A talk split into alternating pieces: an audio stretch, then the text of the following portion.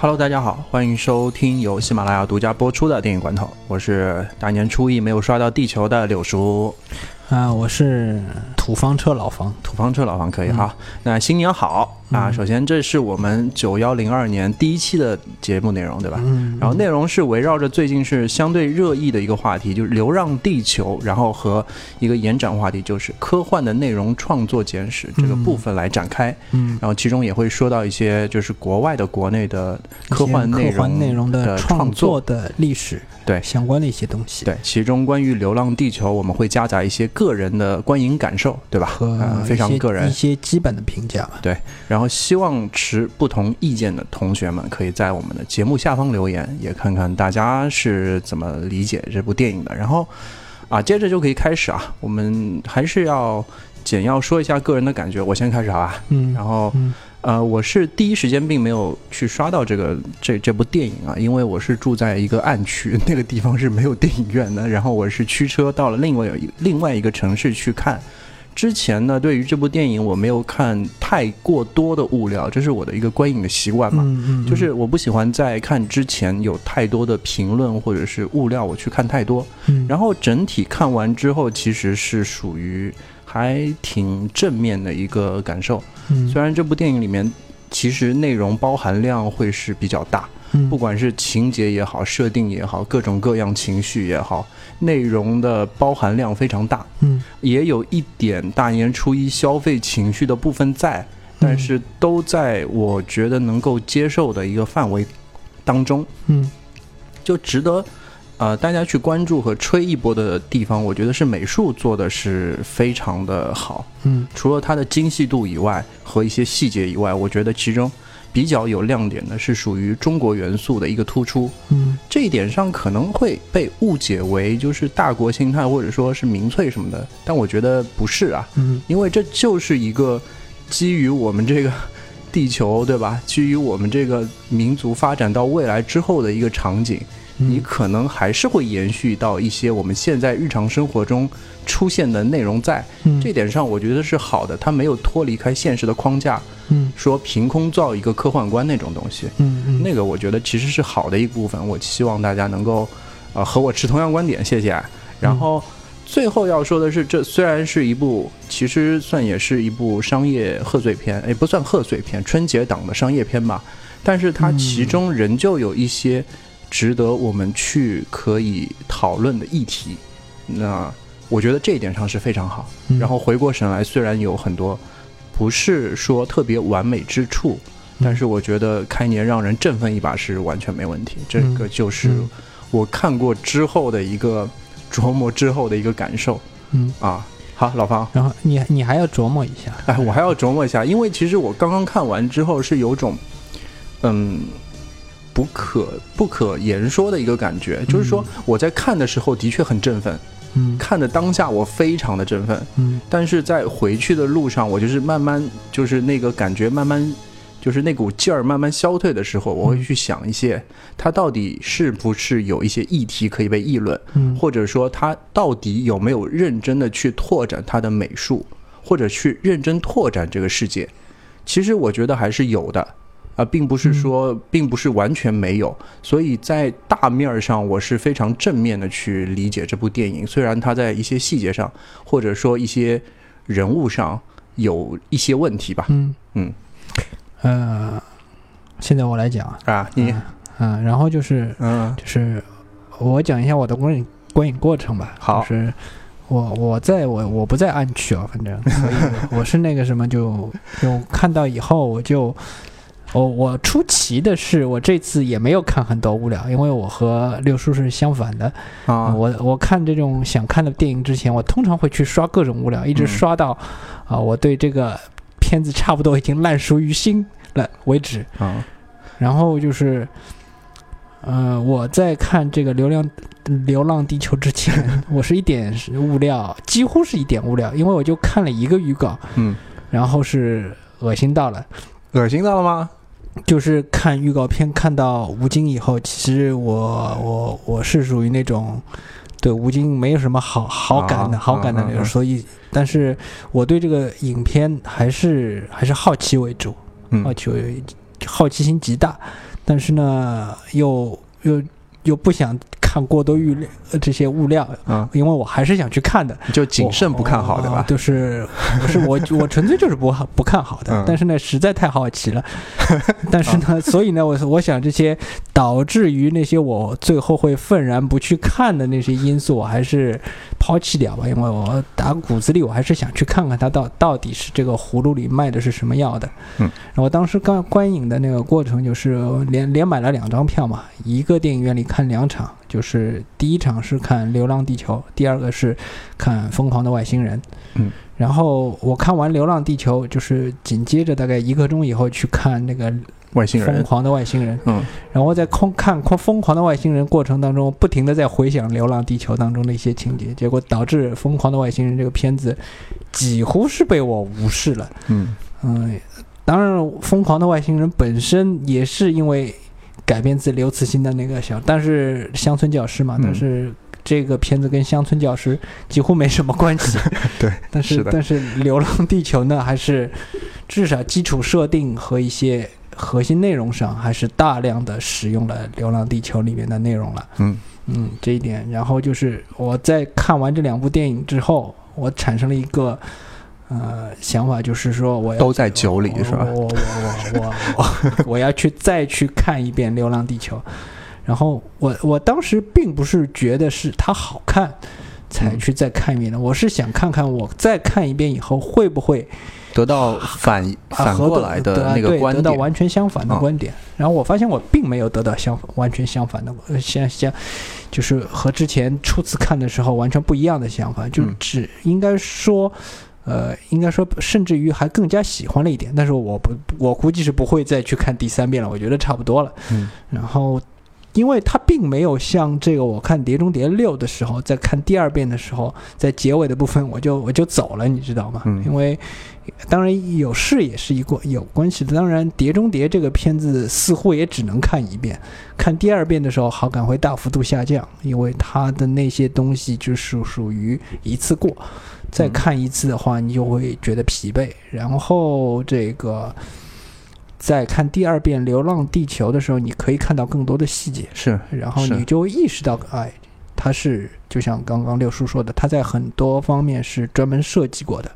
在第二遍、第三遍的时候，它还是经得起你看的。嗯。啊，但是当然，那就是问题，它其实就是摆在那里的，嗯。他也知道他自己有这些问题，那干脆我全都摆出来吧，我不恰当的地方，我干脆明面上给你摆出来，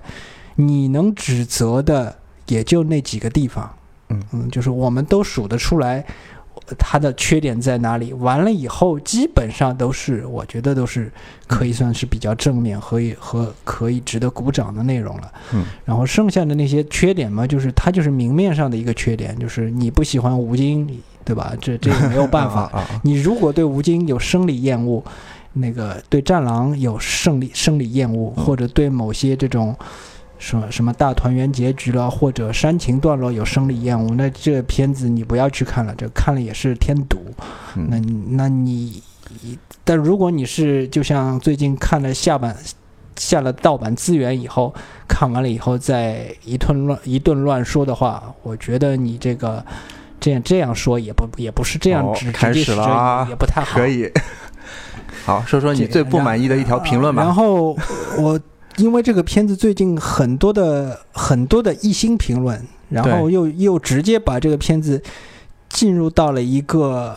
就是之前像《战狼》那个状态了。那个嗯，因为《战狼》我是很不喜欢的，对我也很不喜欢呃，就是《战狼》我不喜欢到一个什么程度，我连看都没去看我也没去看。啊、对，就是嗯就是这样一个电影给给你的那种感觉就非常之不好。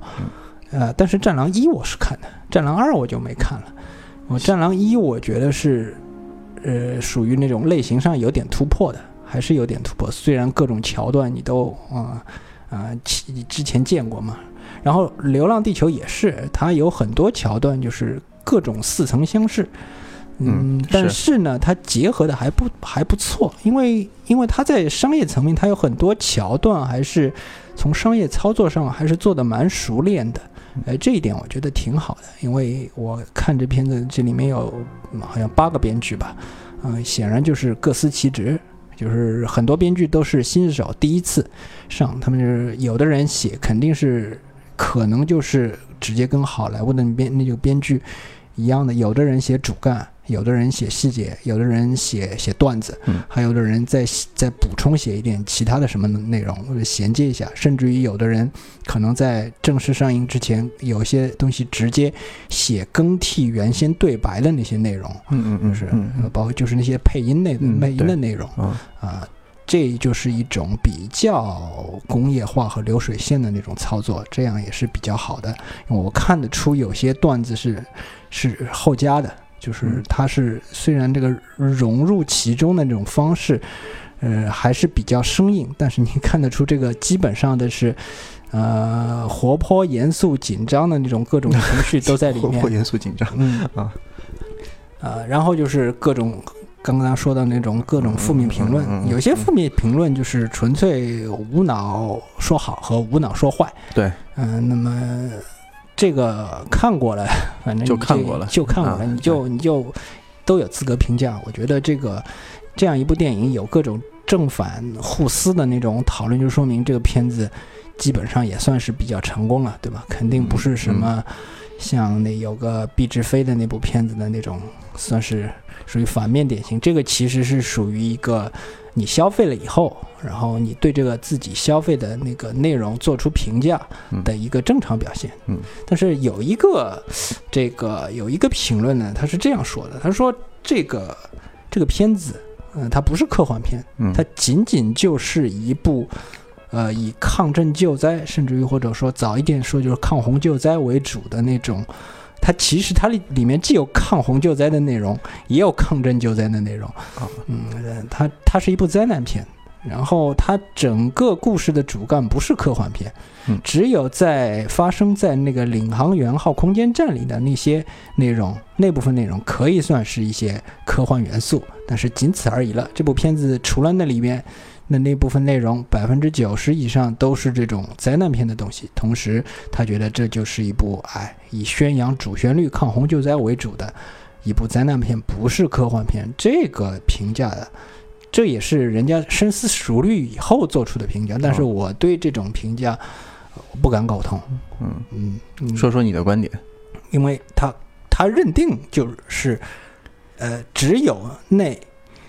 空间站的那部分那种类型嗯。的科幻片才叫科幻才叫科幻片，那剩下的那种不算是这个科幻片了。那么，其实我认为这个观点比较狭隘，嗯，他只认为某一类科幻片是科幻片，那么除了那一类的科幻片之外，所有的片子那都不算是科幻片。那也就是说，他认为里面那些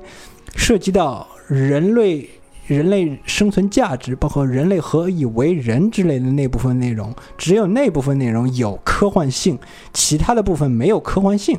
嗯甚至于是可以这样说，因为你你这样一来的话，像这样呢，他否定了大量科幻片，大概按照他这种分法，大概有百分之八十五左右的科幻片都可以不算科幻片。你比如说《E.T. 外星人》不是科幻片，嗯，还有那个《星球大战》显然不是科幻片了。嗯、那么你这个爆言很危险，啊，对，如果是按照这种这种方法的话，但是我们不妨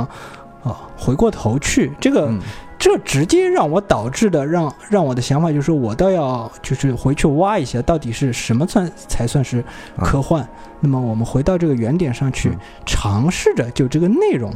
做一点，就是我个人的整理笔记吧，整理整理笔嗯。记，因为我还是回过头去仔细看了一下是，呃相关的那个书籍内容，因为我我我我相信他这个做出这个评论的人，他还是。因为他确实是很认，他举了很多很多的例子，嗯但是呢，我我还是觉得他这个提法不当。他说这个这个呃，《流浪地球》不算科幻片，但是只是部一部灾难片。我我可以甚至于我可以说这种论调在很多人的心目当中就是这样的啊，嗯这就是是一部灾难片，它不是科幻片。嗯呃，就是这一派，就是这一派的这种论调让我觉得有点啊、呃不太舒服吧，应该说，呃，所以我才会有这个冲动回去。呃去做今天这样一期节目，因为这是我们这个这期节目的其实算是一个切入点吧。嗯呃因为我相信在这个节目播出的时候，已经有很多其他的有台已经做了各种各样的节目了。呃，我相信他们应该也有自己的各种各样的这个论点，就是在里面播出。但是我的论点就是现在这样，我去看一下什么是科幻。嗯，那么 OK，那么科幻这个东西的定义是什么呢？啊，我我先说一个不是人话的定义好了。嗯我就是如果我们从那个直接从书里摘抄，啊嗯那个一个内容，这个这个论点还不是呃我我我自己说的，这是一个一个叫达科苏文。这个人是一个，这个也是一个科幻评论家。他的论点是这样的，他说，嗯嗯，他把科幻称之为以下一个内容。他说，科幻是一种文学类型，或者说语言组织。它的充要条件在于疏离和认知之间的在场与互动。它的主要策略是代替作者经验环境的想象框架。呃，呃，我我第一次看的时候，我也没有，我也不太清楚他到底在说什么。嗯，然后我我只好逐字逐句的进行分析了。然后分析以后，我我发现，哎呀，不行，换一种说法嘛。然后另外一个人就是批评家和小说家达米安·布罗德里克，这个人生于一九四四年啊。他在这个之后，他提出了一个更加复杂的这个解释性的那个推论。嗯那我还是原文摘抄啊。嗯，他说，科幻属于故事讲说类型嗯，它原说生于一种经历着生产、分配、消费和丢弃的技术斜杠工业模式所带来的认识论变化的文化。它具有以下特点：一、隐喻策略和转转喻战略；二、来自集体构成的通用原文本（括弧即前人的科幻著作）的图景、图符前景化和（括弧和解释性图景），以及随之而来的不不再那么强调精细书写和特特征化。这一这这一段，我觉得语法已经出问题了。三，某些相比文学文本而言，更能在科学和后现代文本当中找到的优先性。具体的说，就是在优先某一主题时，对客体的关注。前半句还是人话，后面开始后面的解三点解解释性内容基本上已经不知所云了。语法上，我觉得要么是翻译有问题，要么是本人他也想糊涂了。其实还有第三和第四种这种说法，因为有一个人，有两位作家写过一个专门的科幻大百科全书，然后他们这两个作家啊，就是写大百科全书的这两个作家，干脆对科幻这个定义达到了一个前前人后前前所未见的一种，他他用了十六个国家的语言，在他们的那个语境当中，对这个科幻的划分进行的一个系统的。呃，那个内容的阐述，综合性阐述，然后关于科幻的定义竟然长达两页纸，嗯写满了两页，这个我就没法转述了，这个实在太复杂了。那么简单来说，嗯 我我们从这个从定义这个抛开这种这么复杂的定义，我我总结出我自己个人总结出这样一个论点，就是海德格尔自己之前曾经他包括卡尔波普尔，先是波普尔吧，波普尔之前曾经说他是一个物理学家，天体物理学家，然后波普尔他曾经说，所有现有的那种科学经验，它只能证伪。实际上，它不能证明一件事情。是它它可以告诉你，科学经验可以告诉你什么东西是不对的，嗯但但是但是它现在还没有办法证明什么东西是对的。你只能在这个不对的当中去和呃和对的什么是对的当中去寻找一个平衡。然后海德格尔也也干脆就说了。科技术和科学是一种认知构成，而现有的技术是一种可以被汲取的原料。呃，其实我的这个对科学的判断就来自于他们两个的人，他们两个人就是我认为它就是科学科幻，就是科幻电影或者科幻小说，就是在一个全新想象的技术框架之内发生的一个故事。嗯呃，如果你打算叙事的话，你如果不打算叙事，那就是论文了，嗯就是在一个全新想象的框架当中进行的一个证伪或者证明的这样一个过程。啊、当然，就是有些呃这个科幻电影更类似于论文这样的一个结构，有些纯粹就是叙事。嗯，就有的偏向于啊、去说一个脑洞，嗯。有的偏向于说一个故事，嗯。可以这么理解啊。嗯，对，所以从这个角度来看的话，呃，我认为《流浪地球》就是一个科幻故事，嗯。它可能有一些灾难的那个元素在里面，但是它就是先假定了一个。呃，这个想象了一个场景，然后把所有的那些现有的一些技术，它在这个想象的场景当中进进行了拓展、拓展和重构。嗯，嗯，同时，它还进行了一个叙事。如果你就像小说一样，小说不叙事的话，那就没法看呃了。就是至少大部分的商业小说，或者说这个大众消费类小说，它都是以叙事为主的。嗯，比如比如说呃什么达芬奇密码或者肯弗莱特那些，都是以叙事为主的。然后从这个角度来看，我觉得《流浪地球》还是一部科幻片，这是我个人的看法。嗯但是但是很多人还是觉得它那个，我不否认它这里面灾难片的成分有很多，但是我个人。我个人从这个从科幻科幻的基础上来说的话，它除了科幻那部分，我我倒觉得它更像一部公路片，因为这个这个电影整个过程和我们这个罐头群一样，大部分时间都在开车，嗯，然后就是其实大部分时间应该就都是在开车，当中那些发生事件发生的时间其实很短。呃，一这这个，它当然整个过程不可能是长时间的开车，然后几个人之间对话了，那嗯那那又变成另外一类电影了。嗯，但是从这个角度看，我觉得它更像公路片。公路片嗯、对，因为其实就是这部片子的主体就是一群人在车上发生了一些事情。呃，它与与其说它更像是灾难片，不如它不如说它更像是一部公路片。然后我们再回到那个科幻发展的这个嗯。嗯、角度上来说的话，就是西方科幻发展的角度来说的话，追寻原点不仅是要去找科幻的定义到底是什么，我们还不如去看一下，同时你还要去看一下这个科幻内容创作的这个源头和到现在为止发展的一个过程，这个有助于你你更好的去理清这个整个这个《流浪地球》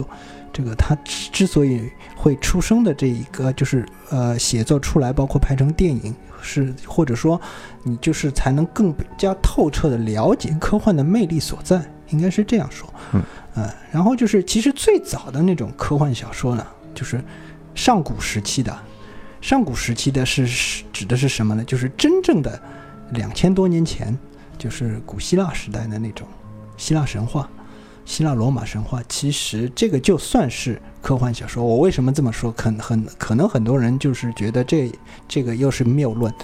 那么你不妨想想看嘛，你不妨想想看，其实两千五百年左右嘛，就是按照《流浪地球》当中的设定，两千五百年是这个四点二光年，也就是把地球推到那个合适这个星合适的星系当中的位置。那么往我们往后推两千五百年，也就是是。呃，就就也都就相当于我们国家的周朝时期，就是我就是，然后就是在西方，也就是嗯希腊罗马这个古希腊那种时代，古希腊那个时间段嘛。然后那个时期的神话，像希腊神话，尤其是荷马史诗，荷马史诗，我觉得尤其是奥德修斯那部分，就是特别像我们现在流行的那种。科幻小说的那种叙事形式，尤其是他那个奥德修斯那部分，他之前讲的是神仙打架，后面讲的是奥德修斯一个人回家的那个故事。嗯，呃，为什么说它是科幻小说？呃，因为它其实那部分内容也是当时的人基于他们当时的那个所掌握的一些知识框架所进行的推测和想象。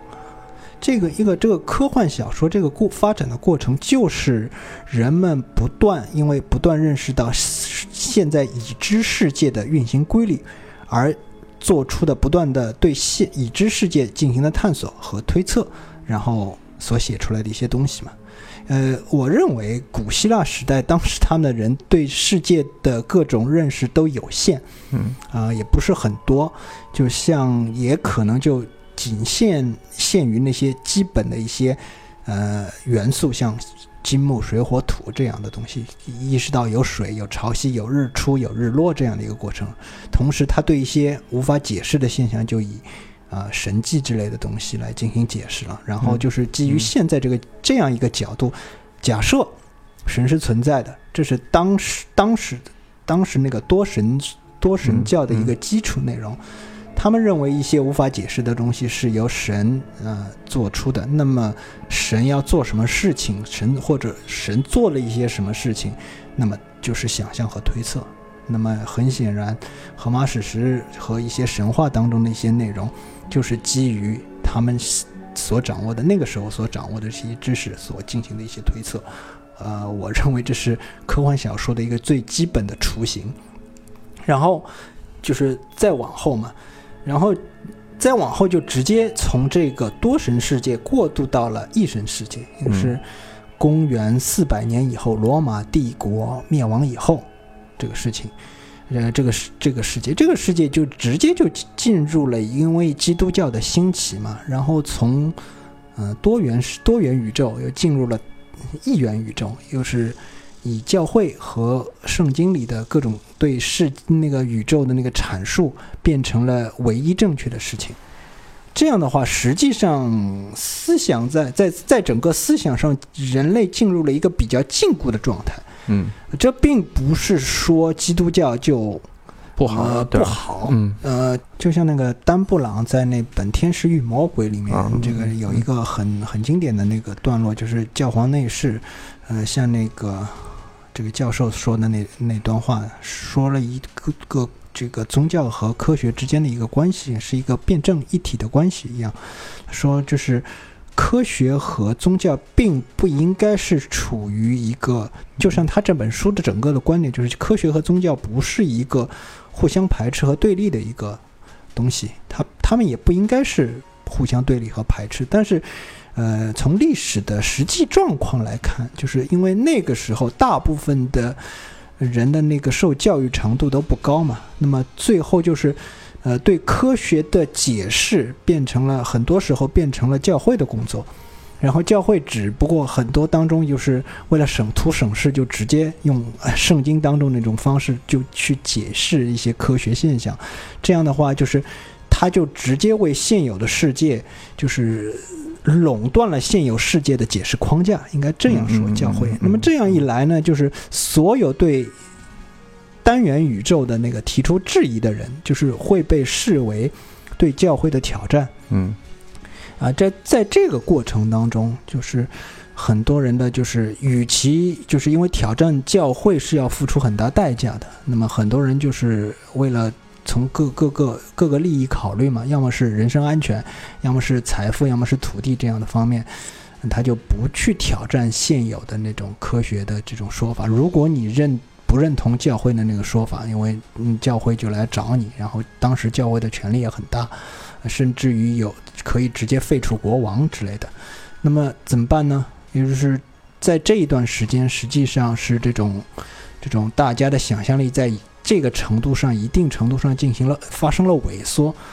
但是，一这个情况一直到了一六零零年就出现了改观。呃，有一个叫哥白尼的，叫波兰科学家吧，他有一个体系，就是不是地心说，因为教会的理论是地心说嘛，地球是世界的中心，嗯呃等等，这些都是教会自己提出的说法。那么，包括哥伯哥白尼，包括后面的他的那个继任者，也是布鲁诺，包括后面的一六一六年那个伽利略，呃，他们就是这三个人以这三个人为主。哥白尼先起个头，但是哥白尼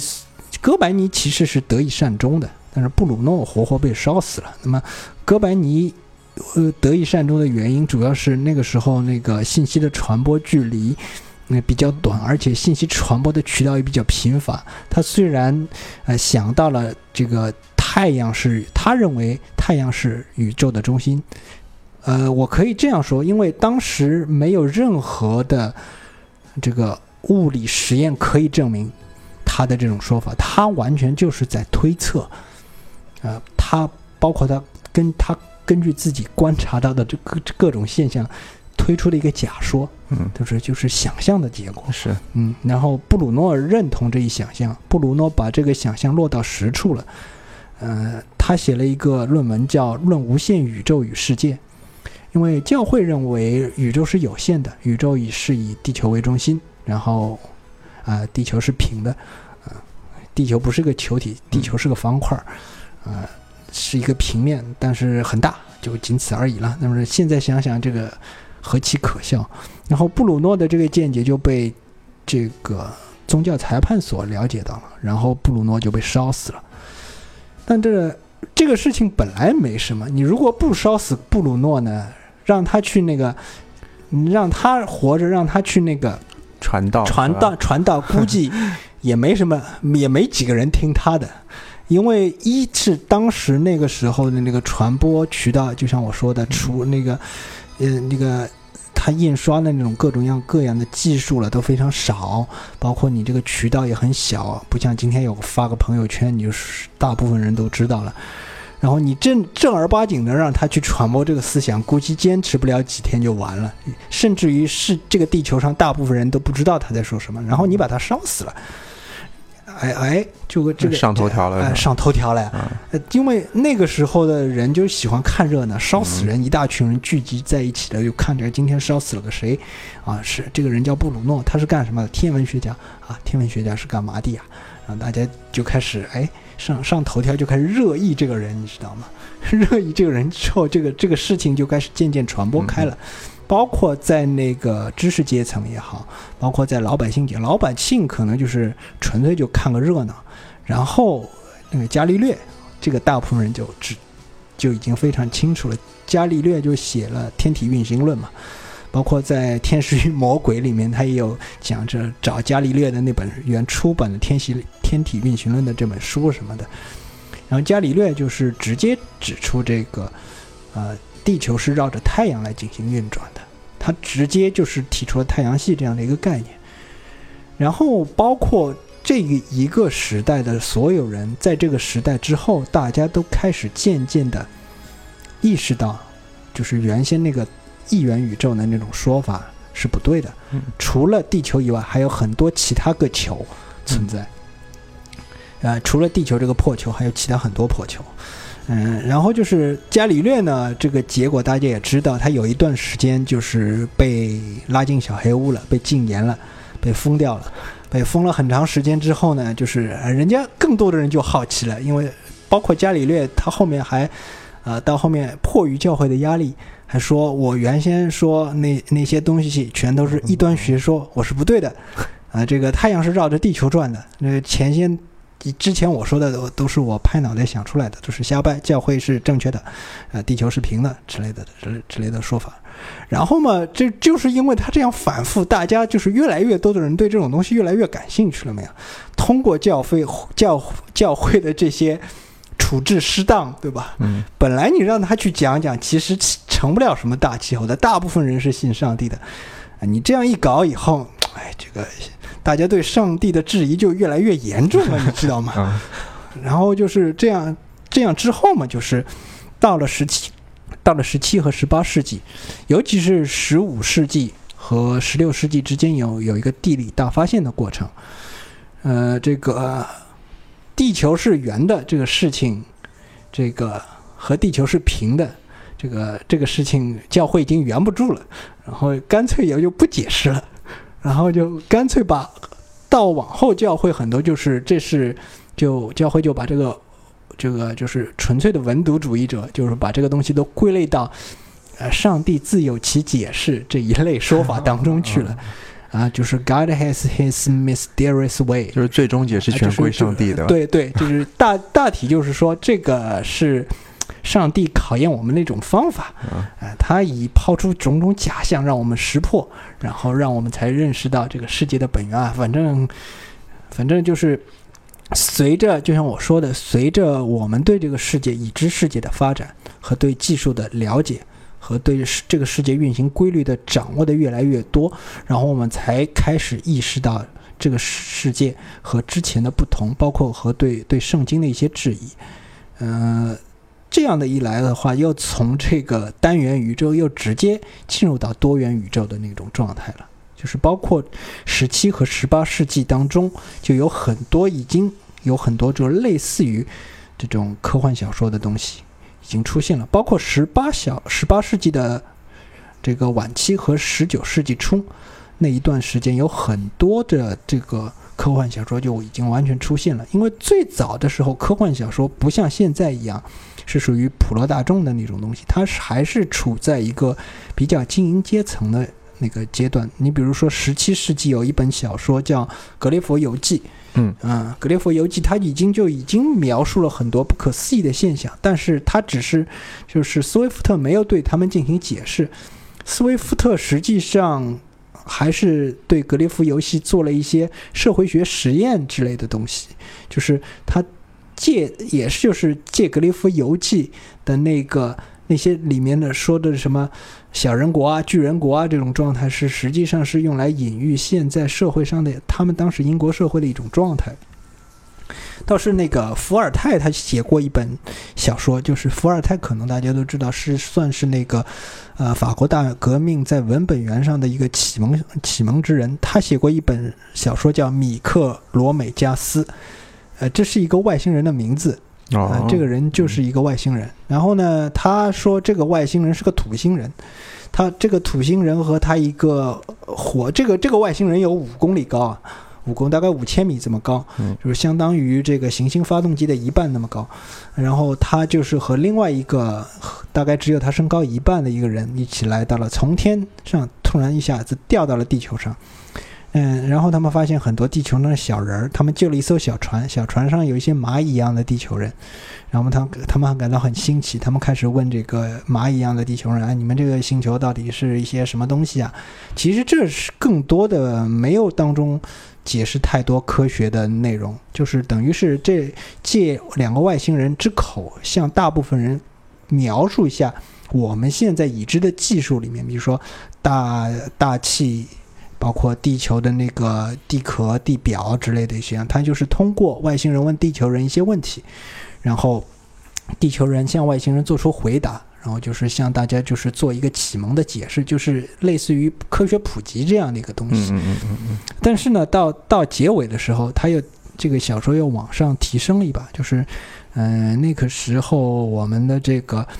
嗯，那两个外星人问这个地球人说：“你们的哲学和你们的灵魂到底是什么样的？”然后下面这些呃地球人开始七嘴八舌了，就说不清楚了，充斥着两个人两个外星人听下来，就是这这些人说的话里充斥着各种互相矛盾的东西。嗯，那就好像在一个在一个这个《流浪地球》的一个评论区看到各种各样互相抵触的评论这样的一种结果，然后这个。就是这个这个叫啊米克罗美加斯的外星人就给了地球人一本书，说啊我这本书里能够解释你们现在所想知道的所有内容。然后这这个这个这船人马上就如获至宝，把这把这本书放到了巴黎的这个博物馆里。然后放到博物馆里之后，嗯，大家不打开这本书，发现这本书里是一片空白的，一个字儿也没有。然后这个故事就结束了。其实我觉得这个故事挺像这个二零零一太空漫游那个黑石板那个内容，就是你你不知道这是什么东西，因为我们的那个我们那个这个人类的终极问题是吧？人人文明等级太低了，所以不了解这本书里到底写这个什么。所以到了这个时候呢，一直到了这个又到了十九世纪，十九世纪因为工业革命的开始，然后又在这个时间。段呢，基本上这个宗教的迷思基本上已经被破除了，嗯，教会只不过是变成了一个众多机构当中的一个，嗯，它已经不可能再去主宰一个国家和一些个人的命运了，更多主宰个人和国家命运的是技术和财富，啊，到这样一个阶段以后，有大量的那种科幻小说就直接涌现出来了。而这里要补充一点，就是。这个这个科幻小说的发展，其实跟我觉得是跟法国大革命有关的，呃，因为在十七世纪晚期，也就是巴士底狱被攻陷以后那个时间段，有大量的这个呃法国小说家写了很多类似于科幻小说这样的内容，因为他们的这个观念比较超前，然后他们希望打破就是原先的那种社会组织形式，然后他们对此做出了各种各样的空想，然后呢。本来是应该是这个属于先进国家代表的英国，倒没有涌现出太太多的科幻小说作家。那个时候，我说的就是那个时候，反倒是那个时候的英国涌现出大量的哥特小说。哥特小说，啊、对对，因为这样的是一一段时间内，就是应该说从社会气氛上是英国是敌视欧洲一片革命的那种气氛的。他所以在他在思想上往。往回就是内在化了、内缩化了，然后这样的话，也就它更多是探讨的是人人类的自己内内心的一种恐惧的内容。事实上，整个英国上下都对就是法国大革命有一种恐惧的心理在，所以 在一定程度上催生了他的哥德小说。然后呢，法国呢，由于这个气氛比较开明，包括各种各样的先进思想层出不穷，在德国也有一个狂飙突进运动，呃，所以呢，它就是类似于这种科幻小说，就是脑洞很大的那种小说比较多。然后就是到了我刚刚说的那个十九世纪，由于工业革命的发展嘛，工业革命恰恰又是在英国发展起来的，呃，是到那个时候。大家对现知现在世界的认知已经和现在已经差不多了，基本上已经成型了。因为再有什么嗯一些秘密的，最多也就剩在技术力还没有达到的一些地方，他去不了之外，他还他还就是他还是可以根据现有的一些地图和地理进行想象的一些各种各样的内容。他开始根据这样现有的技术，仍然在。开始创造一些新的小说在里面了，然后呢，在这个时间段，就是在十九世纪，基本上就是呃确定了今后一些科幻内容的一些基本的类型。我认为无非三种，一种就是旅行 （voyage），就是奇异的旅行，各种奇异的旅行，包括空间上的旅行和时间上的旅行。这实际上是我们现在这种小说的一一一科幻小说，也是也是一个大类，就是你到一个什么地方去，嗯，呃，办什么事情，基本上在这个过程发生的事情，时间和空间上的旅行。还有一种是想象性的技术，就是你就是围绕某一种想象性的技术发生的一些事情，你包括像现在很多什么意识上传啊、克隆人啊这种，也是围绕着想象性技术。啊，你比如说，突然有一个有科学家发明了一个什么东西，这种东西，呃，类似于这想象性技术。然后呢，就是一种全新的社会结构，那就是就比这简而易简而简单来说，就是乌托邦和反乌托和反乌托邦小说。那么，其实乌托邦是十乌托邦这个小说是托马斯莫尔写的，这个时候。是在十五世纪吧，十五世纪，它就是假设了一种新的社会组织形式，然后这一部分内容在这个科幻当中也占有很重要的比重。通常来说，呃，它现在更多的小说是这三种类型都有。呃，其实我们回头再看一下的话，这个《流浪地球》同时包括这三方面所有的内容。嗯，是吗？一个是，一个是呃，距离上的旅行。就是我背着伙食要从这里到另外一个地方，就像我刚刚说的，这是公路片。想象的想象性技术，那么就是这这里面有很多，比如说重聚变技术，还有这个可怕的行星发动机这种黑科技，嗯，然后就是新的社会结构。哎，它有一个新的叫不不是地下城，其只是其中一种。新的社会结构，它更多的是联合政府这个概念。嗯嗯，就是现。当时那个整个地球上似乎还是有国家之分，但是基本上没有人在说我应该对某一个国家负责。好像整个地球上是使用的是同一种制式的技术，包括大所有国家的人开的都是同样类型的那个采矿车也好，土方车也好，都是这种这种方式。包括穿的衣服好像也差不多。可能在一些各种地下城当中有一些。根据自己传统出现的一些微调吧，啊，就这三种类型，就是有当时还是比较纯粹的，有一些单纯的就是呃时间或者空间上的旅行，或者单纯就是想象性的技术，或者单纯就是新的社会结构。但是现在这三种类型，现在已经基本上已经完全混合在一起了。呃，这一。这个阶段，实际上像玛丽雪莱啊，像艾伦坡啊，包括柯南道尔，当然还有最著名的就是威尔士和这个凡尔纳，他们基本上写的这个科幻小说，基本上已经奠定了现在所有科幻小说的一个一种类型。然后就是到了二十世纪，一直到二十一世纪的现在，然后那个时候呢，我们我们说这个。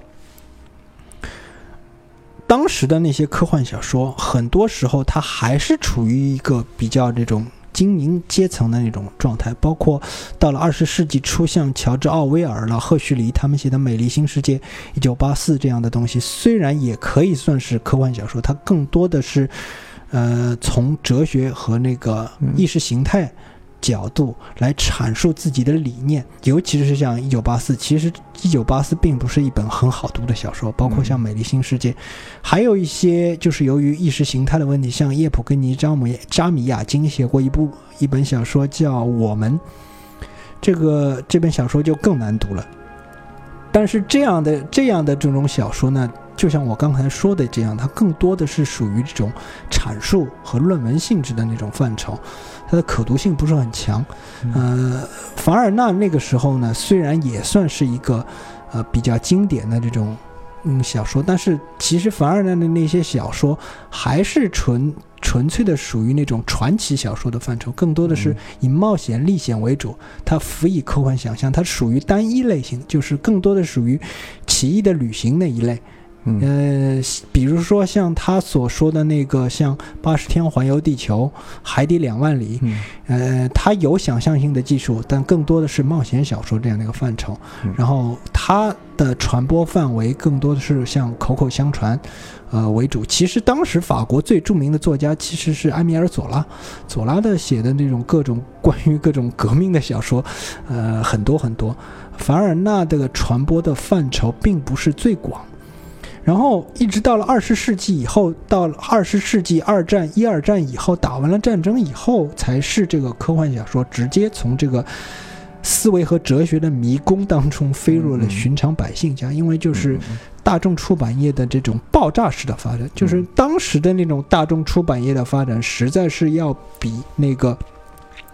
实在是要比当初呃十九世纪和十八世纪的那个传播的那个渠道和范围要广很多了。到了，因为到了那个四五十年代，是能够读书写字的人很多了，那个文盲率也开始下降了。呃，这样的话，这种各种包括大家那个时候那个战争也已经包括大部分地方战争都已经结束了，尤其是我们所说的主流国家，像欧洲、美国、英国，战争基本上结束了。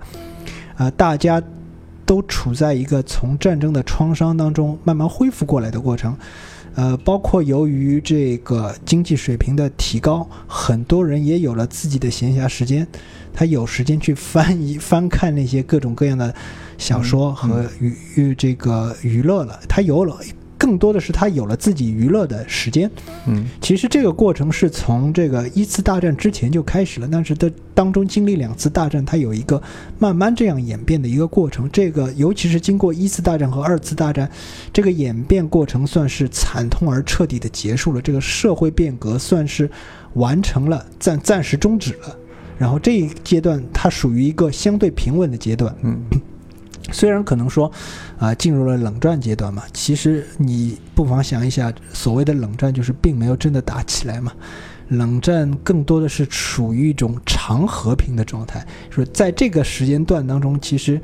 大家都处于一种比较相对比较安全、比较闲的一个时间。这样的话，就是大众出版业在这个时时间段，包括视觉文本的出现，这彻底让这个科幻这个题材，呃，就是遍地开花了。因为包括就像我们所说的刘慈欣得的那个奖雨果奖，雨果奖他纪念的就是一位著名的非小说家雨果跟斯巴赫，他他 他是一个编辑，他等于是他创办了《惊奇故事》这样一本杂志。他其实《惊奇故事》原版这个杂志名名字叫《科学狂想中的惊奇故事》，包就是大大意如此。呃，他后来为了简单，就干脆把《惊奇故事》改成呃这个这个杂志的名字就直接叫《惊奇故事》了。呃，这里面就刊载了大量关于这个大量的科幻小说。嗯嗯，这里面这个科幻小说就是不仅仅是凡尔纳的那些，还有当时一些全新的作家，他还就是提拔了一些新的作家，他甚至于对现有的那个科幻小说，啊、他自己就是做出了一些标准。啊，然后他的继任者坎贝尔更是如此，嗯就是越来越多的人开始从事这方面的写作，然后就直接进入了科幻小说的黄金时代。黄金时代伴随的就是人类直接就那个时候的人类也已经进入了太空嘛，然后这样人定胜天的这种狂想一发而不可收拾了。嗯尤其是包括三十年代，嗯、这个电影的崛起，就是你能在荧幕上看到一些。呃，这种视觉奇观一类的东西，这个东西的传播速度比文字要快很多，包括它的这个有单就这个电影这个渠道，呃，虽然小说看的人，当时虽然看小说的人比看电影多，但是电影这个东西一旦成为大众娱乐的主流以后，这个它的生命力就是可想而知。不然的话，为什么这么多人看电影呢？嗯因为看电影更加便利，看小说还是还是需要一定那个语言文字基础的，因为呢你自己至少不管是英文和中文也好，你词汇量总是要在的嘛。然后这个阶段以后，就是当这个科幻这个类型就是渗入到这个视觉文本，也就是各种各样的，呃，包括但不限于电影，还有动画片之类的东西以后，就是科幻这个东西这个题材的传播就一发而不可收拾的，就直接延续到我们今天这为止。嗯实际上，这个科幻在西方世界一直都是一个，应该说在在二十世纪下半叶吧，中段中下半叶以后，一直算是一个比较主流的这个传播渠道当中的一个主流内容吧。嗯它不算是一个嗯比较冷门的内容。然后这个过程在西方基本是这个这个样子的。这样发展的啊，这样发展的，因为简单的就是简简洁而粗略的总结一下这个西方科幻史的发展，西方科幻内容的创造过程，啊、就是现在这个样子的。啊，那行，那这一期我们内容就暂时先到这里，因为我看时间也差不多快要到一个小时了。然后呢，而且当中的一些内容，我相信大家听了之后也需要稍微消化一下，因为我听了之后也是会觉得啊，有很多人的名字、很多时间点，需要再反复的去听，可能才更能够了解当中一个脉络。好，那上半期我们就先说到这里，接下去我们会从啊中国的科幻内容创作开始，然后会带到《流浪地球》在科幻创作中国这个语境下面所处在的位置，同时会就这部电影本身的一些优劣做出一些我们的评判，啊，同时会对比一下好莱坞的一些科幻片。他们的利益也好啊，他们的技法也好，会有什么不同？那这一期我们先说到这里。喜欢我们的内容，请给我们点个赞，订阅我们的内节目，在节目下方也有我们的群。然后现在群里面现在已经渐渐的变得更多的去讨论一些啊电影的问题，希望大家也能够踊跃的加入。谢谢大家，那这一期就先到这里。